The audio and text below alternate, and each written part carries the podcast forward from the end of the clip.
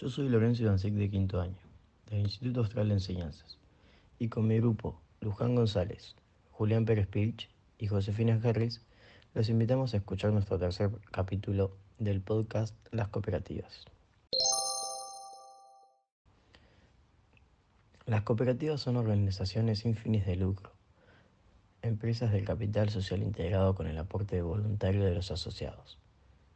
Básicamente se pueden definir como entidades privadas con disposición solidaria, compuestas por usuarios organizados con el objeto de brindarse sus propios servicios. La pluralidad del miembro y el carácter demográfico de sus órganos decisorio no opta para que participen los rasgos propios de la empresa como tales. Generan empleo, tributos al físico, son consumidoras, invierten en los antecedentes que obtienen por su actividad dinamizan la economía en el área donde se desenvuelven, desarrollan nuevos proyectos y capacitan recursos humanos. Por el carácter solidario que subsaye en todas las actividades, interactúan estrecha e intensamente en las comunidades a las que brindan sus servicios, mejorando la calidad de vida de sus usuarios.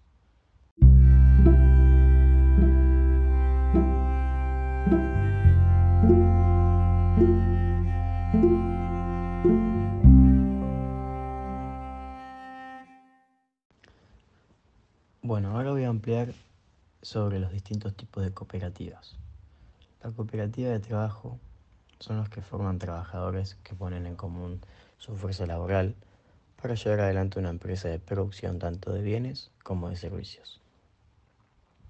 Las cooperativas agropecuarias son organizadas por productores agropecuarios para abaratar sus costos y tener mejor inserción en el mercado. Así compran insumos, comparten la asistencia técnica y profesional. Comercializan la producción en el conjunto, aumentando el volumen y mejorando el precio. Inician procesos de transformación de la producción primaria y entre otras. Cooperativas de provisión de servicios públicos. Los asociados son los usuarios de los servicios que prestará la cooperativa. Podría ser beneficiarios de servicios como tales, como provisión de energía, eléctrica, agua potable, teléfono, gas, etc.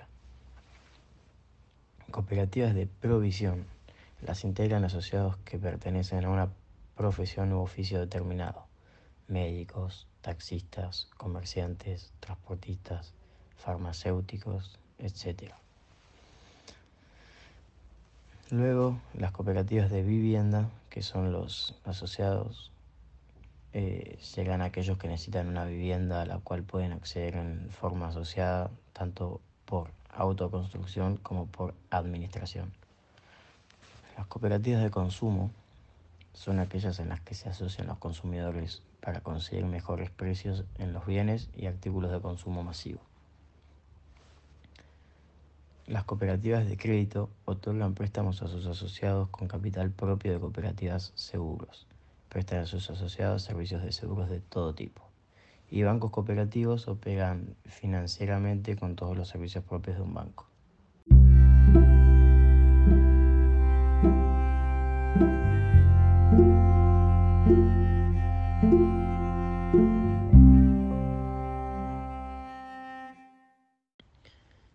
Bueno, ahora voy a hablar un poco del cooperativismo argentino en la actualidad Argentina posee más de 20.000 cooperativas de diferentes tipos.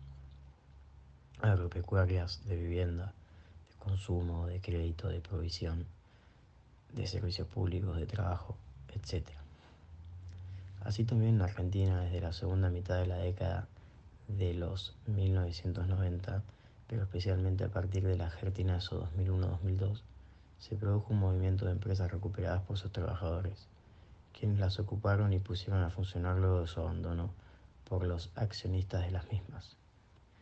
Estas empresas, principalmente fábricas, en su mayoría han preferido convertirse en cooperativas autogestionadas. Las cooperativas agropecuarias de segundo grado cumplen funciones en general, como las de comercialización, industrialización y explotación de producciones de las entidades del primer grado asociadas. Estas son algunas de ellas. Asociación de Cooperativas Argentinas, Federación Argentina de Cooperativas Agrarias, Sancor Cooperativas Unidas Limitada, Unión de Cooperativas Agrícolas Algodoneras, Federación de Cooperativas Agropecuarias, Federación de Cooperativas Arroceras Argentinas, Federación Entrerriana de Cooperativas, Federación de Cooperativas de Corrientes, Federación de Cooperativas Vinícolas, Federación de Cooperativas Agrícolas. Y entre muchas otras.